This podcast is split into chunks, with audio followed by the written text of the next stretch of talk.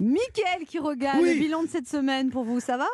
Ça va, ça va, ça va comme ça peut. Hein. On se disait qu'avec la réouverture des terrasses, Roland Garros, la Coupe d'Europe de foot qui, qui va commencer, la tension a l'air descendre. Tu parles Dans tous les coins, ça s'engueule comme si ça se devait de la thune.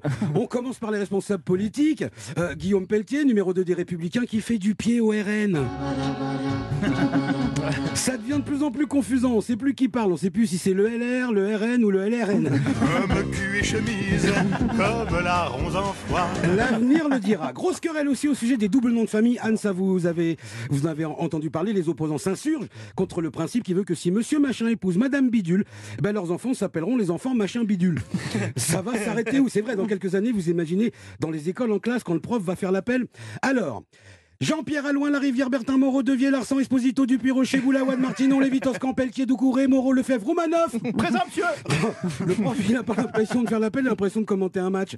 55 minutes d'appel sur une heure de cours, il a juste le temps de donner les devoirs et il passe à l'appel suivant.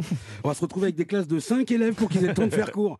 Et dans la vie courante, on fait comment? Parce que pour mieux que Jean-Pierre Alloin, La Rivière, Bertin Moreau, Deguet, Larsan, Esposito, Dupuis, Rocher, Boulawad, Martinon, Lévitos, Campeltier, Doucouré, Moreau, Lefebvre, Roumanoff, épouse, Mademoiselle Le Goff, Morel, Dubois, Diallo, Mercier, Grondin, Da Silva, Guichard, Poulain, Gilet, Chevalier, Sanchez, Benzerbib, Le Comte, Muller-Jacob. J'ai même pas le temps de vous dire le nom des enfants dans cette chronique. hein. Non, mais on garde pas les, les- les noms de ses grands-parents, on garde juste deux noms en fait. À Merci fois. de me niquer la chronique. Alors, sinon, la vaccination pour tous, ça y est, c'est parti.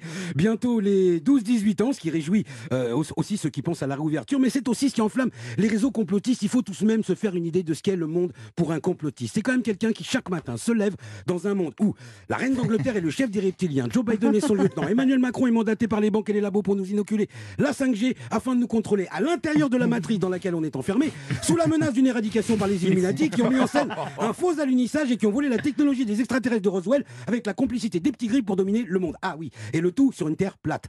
Wow, ça lui fait des bonnes journées au gars, je vous dis même pas dans quel état il se couche.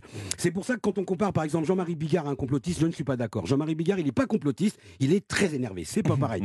Et puis il avait tout de même recueilli, rappelez-vous, 30, euh, 13% des intentions de vote pour la présidentielle. Bon, ça c'était avant qu'il insulte tout le monde, en particulier Agnès Buzyn et Olivier Véran. Du coup, on ne sait pas hein, si ça se trouve maintenant, il a plus. Alors, il y en a même qui le trouvent politiquement dangereux. Alors, je sais que Jean-Marie Bigard roule en deux roues. Il serait peut-être temps de penser à un petit abonnement chez Uber.